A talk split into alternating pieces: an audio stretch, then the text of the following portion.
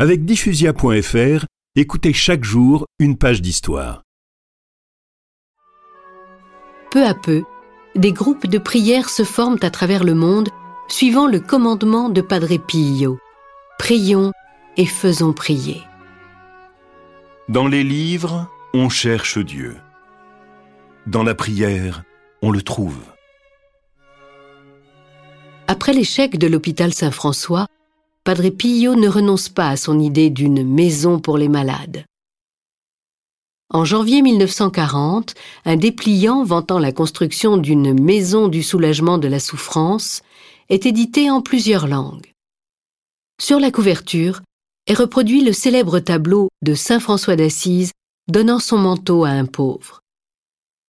Les dons affluent de toute l'Italie et de l'étranger ce n'est qu'au lendemain de la Seconde Guerre mondiale que les travaux commencent.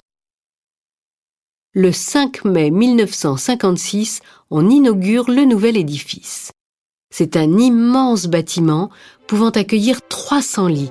Il en compte 1000 aujourd'hui.